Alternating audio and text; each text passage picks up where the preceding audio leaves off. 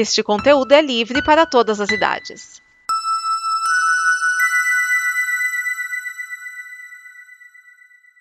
Obrigado por dar play neste programa.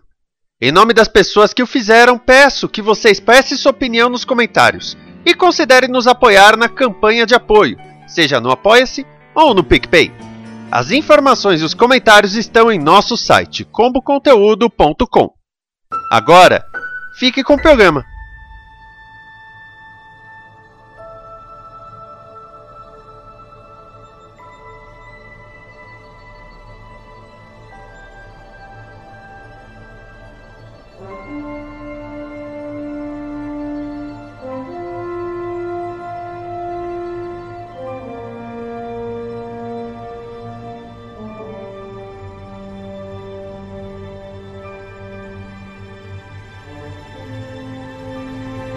Frequência e saudação abertas, este é mais um episódio do Dobra 9, podcast onde estamos analisando cada um dos episódios da série de Star Trek, dessa que é a sua terceira era na televisão. Meu nome é Ricardo Pinheiro e nós estaremos hoje falando do episódio Rubicon, de Star Trek Discovery. Este episódio foi distribuído pelo Paramount Plus no dia 17 de fevereiro de 2022 nos Estados Unidos e no dia seguinte no Brasil. Este é o nono episódio da quarta temporada de Discovery. E começamos com a frase do episódio. I'm a doctor, not a bricklayer. Com todo respeito, senhor, na minha opinião profissional, o senhor está sendo um idiota. A conexão é sempre um risco, mas comparado a tudo mais que estamos lidando nesse momento, eu diria que é um risco com o qual você pode lidar. Dr. Hill Cubber mandando a real pro Saru, só para fugir um pouco da história principal. Passemos à resenha. O episódio começa mostrando que a atitude de Michael Burnham de colocar um localizador no isolíneo, conforme vimos no episódio passado, deu certo. A frota estelar localizou a nave de Book dentro de um planeta no meio de um cinturão de asteroides enquanto eles preparam a bomba que destruirá a anomalia. Mesmo depois de ter sido informado de que a espécie 10C usa a anomalia como ferramenta de mineração e não como arma, Book continua determinado a atacar, arriscando qualquer hipótese no primeiro contato com essa espécie claramente muito poderosa. A presidente Rilla, que é compreensivelmente cautelosa ao enviar a Capitã Burnham para caçar Book, afinal eles são namorados, mas acaba sendo ela mesma porque, velho bordão de Star Trek, a Discovery é a única nave que pode realizar a missão. Mas há uma condição, ela enviará junto uma oficial da segurança da frota que está autorizada a assumir o controle no caso de Michael titubear quando se trata de deter Booker a qualquer custo. E com isso temos o retorno da comandante Niam, que ficou para trás na temporada passada, tomando conta do cofre de semente de Barzan. Michael e Niam ficam muito felizes em se reencontrar, a gente também. E ela assegura a Michael que melhor do eu do que alguém que você não conhece. Ela também assegura ao almirante que honrará suas raízes de Barzan, assegurando o dever acima de tudo. A tripulação da Discovery está muito feliz de ver Nian novamente, mesmo com a posição incômoda que ela acaba trazendo. O plano é aproximar-se sorrateiramente de Book e Tarka no seu esconderijo e embarcar na nave dele através de uma nave auxiliar camuflada. Saru liderará o grupo avançado, também integrado por Reese, Bryce e o Dr. Cobra. Aliás, o médico está lá para tentar se ligar a Book e apelar às suas emoções e à sua razão, apesar de Tarka também estar lá. E nós vemos aí que Reese e Bryce têm opiniões opostas quanto aos méritos do plano de Tarka. Saru e Cobra desapartam os dois oficiais beligerantes. Agora não é hora, vamos cumprir nossas ordens. Eles se conectam à nave de Book e a nave auxiliar começa a ser dissolvida por um enxame de matéria programável. Opa, isso aí é novo. Book também se surpreende com essa reação da nave fica sabendo que Tarka se encarregou de instalar esse novo dispositivo de segurança sem falar com o dono da nave. Book pode estar contra os propósitos da frota estelar, mas não quer ver seus amigos da Discovery sendo dissolvidos. No final das contas, até Tarka dá uma mão para libertar a nave auxiliar, que se parte no meio,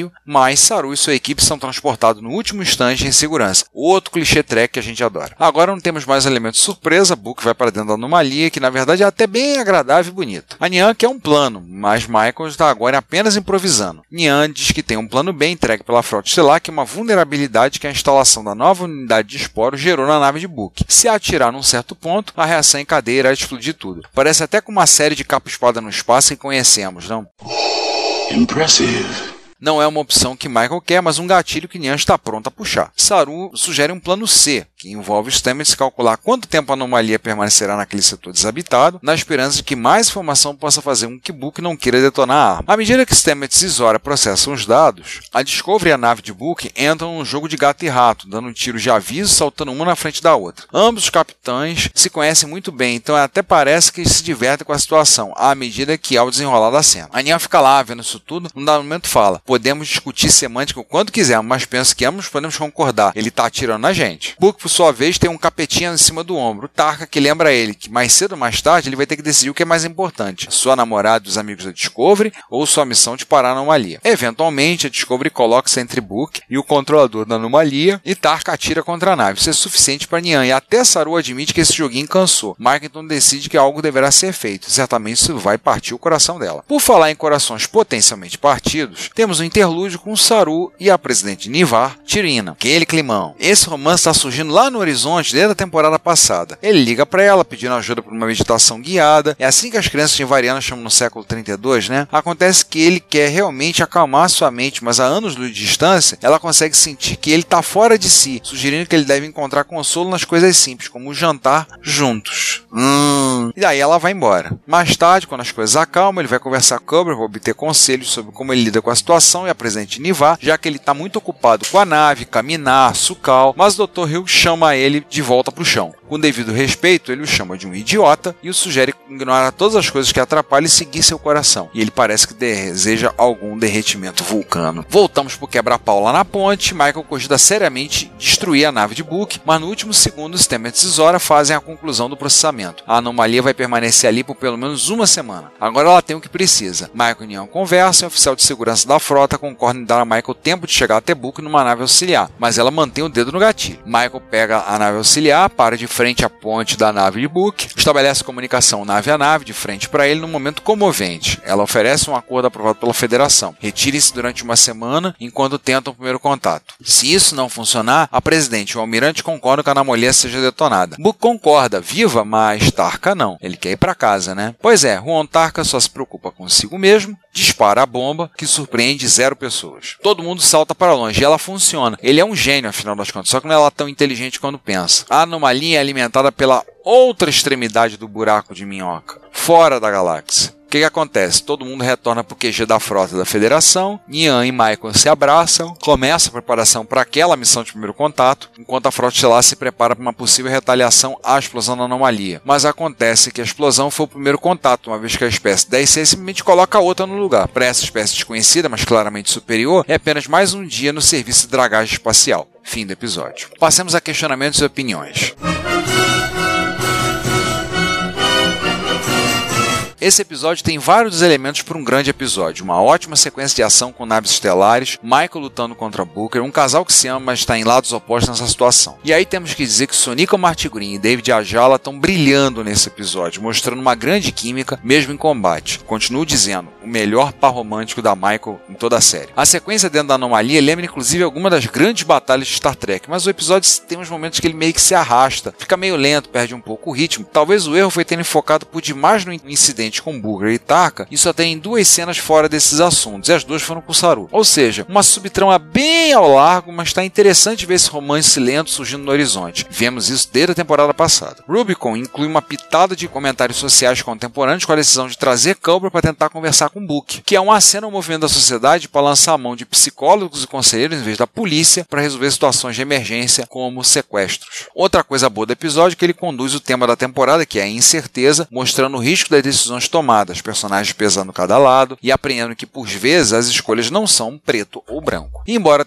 seja sempre bem-vindo quando o Discovery dá tempo à tripulação da ponte para acrescentar mais profundidade, tem algumas das explosões e conflitos aleatórios nesse episódio pareceram um tanto quanto forçados, como Bryce e Reese. Talvez até um pouco fora do lugar. Mais uma vez, sempre explode tudo no mesmo lugar. O retorno da comandante Nian foi um deleite com Raquel Enchero fazendo seu melhor trabalho na série até agora. Aliás, novamente afirmando, minha opinião pessoal, colírio para os meus olhos, pelo menos. E ela nos dá muito mais profundidade sobre a sua personalidade e a sociedade Barzan. Trazê-la de volta agora foi uma forma de inteligente responder a questão óbvia de enviar Michael atrás de Book, sendo que eles têm alguma coisa em comum. E notem, tanto Nian quanto Tarka fizeram sombra aos dois amantes em conflito. A história pessoal dela pareceu real e reforçou os temas do episódio. Nós vemos que Nian pode voltar, o que abre oportunidades para mais trama, mas esperemos que na próxima vez a Discovery possa evitar alguns dos momentos extra-emocionais da personagem no meio da ação, que não soaram lá tão naturais assim. Nós vemos que a anomalia é apenas uma anomalia, não é a anomalia, é apenas mais uma. Uma ferramenta que a espécie C usa conforme a necessidade, nem sabemos se ele se preocupa com o que aconteceu. O fato de terem colocado outra anomalia no local onde a original foi destruída e a bomba feita por Tarka não criou um desastre mostra que essa espécie 10C está em um outro nível de poder bem acima do que é a Federação. Tarka agora é o antagonista da situação, egocêntrico, arrogante, já que ele está disposto a fazer qualquer coisa para ir para casa. Pelo visto, a espécie 10C é a única capaz de realizar seu intento, mas para isso é melhor ele pedir com jeitinho, que eu duvido muito falando de Rum Tarka. Eu tenho a teoria de que a quinta temporada de Discovery será realmente audaciosamente indo onde ninguém jamais esteve, que é a exploração fora da Via Láctea ou em outra galáxia. Essa espécie 10C, para mim, é o gancho para que isso ocorra. Enfim,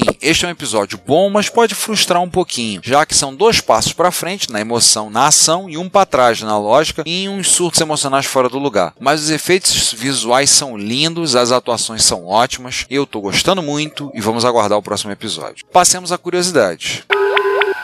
O título é uma referência ao rio Rubicão, no norte da Itália. A expressão cruzar o Rubicão significa que não tem mais volta. Isso vem lá do tempo do Império Romano, Júlio César, etc. E eu não vou explicar essa referência aqui. É o quinto episódio no qual Alan McRoy é creditado como roteirista, ele veio a participar da equipe da série a partir da segunda temporada, e é o primeiro crédito de diretor para Andy Armaganian em Star Trek. Ele foi editor por mais de 20 anos até migrar para a direção em 2018, e ele também dirigiu um episódio da série Star Trek Stand New Worlds a ser lançada em maio de 2022, a série do Capitão Pike. Rachel Ancherew regressa como a comandante Niana, sua 14ª participação em Discovery e a primeira na quarta temporada. Novamente, um colírio para os meus olhos. Minha esposa que não me ouça. O aparelho de respiração que Nian usa, já que ela é Barzan, foi atualizado. Agora são como duas moedas na lateral do rosto dela. Jet Reno é mencionada, mas não aparece no episódio. Devido à pandemia, a atriz Tig Notaro pediu para diminuir a aparição da sua personagem. E até agora nós só vimos ela em um episódio. Esperamos vê-la novamente em outros. Pela segunda vez nessa temporada, a capitão Michael Burnham usa sua frase: Vamos voar.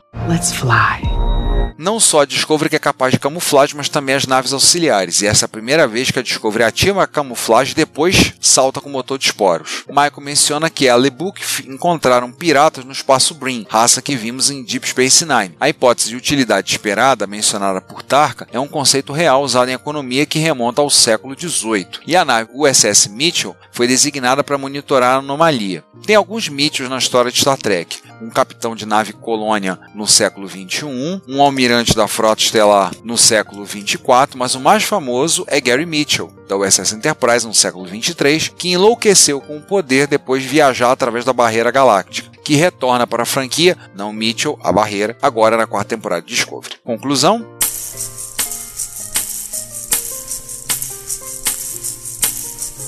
Novamente um episódio muito bom, mantém uma temporada, na minha opinião, bem consistente e constante. Só espero que a parte ruim não seja no fim da temporada. Com isso, fechamos mais um episódio do Dobra 9. Muito obrigado por ter ouvido até aqui. E convidamos a visitar a Combo Conteúdo em www.comboconteúdo.com. Participe da campanha de financiamento coletivo da Combo em apoia.se barra combo. Visite o Retrópolis em retrópolis.net.br e o Trek Brasilis em www.trekbrasilis.org. Mais uma vez agradecemos aos autores no Track Movie e no Memory Alpha como referências para construirmos o texto para esse episódio. Frequência saudações encerradas. Até o próximo episódio.